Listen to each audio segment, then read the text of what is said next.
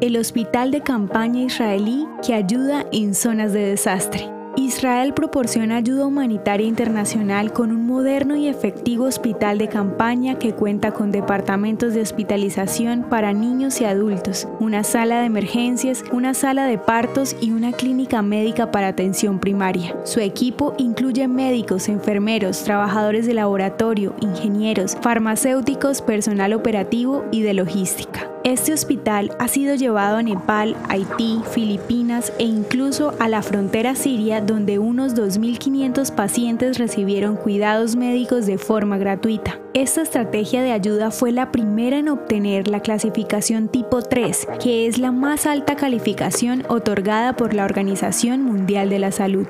Recientemente, este hospital portátil operó en Ucrania, brindando ayuda a los refugiados víctimas de la guerra ocasionada por la invasión rusa. Este es un ejemplo claro del concepto judío tikkun olam, que significa reparar el mundo.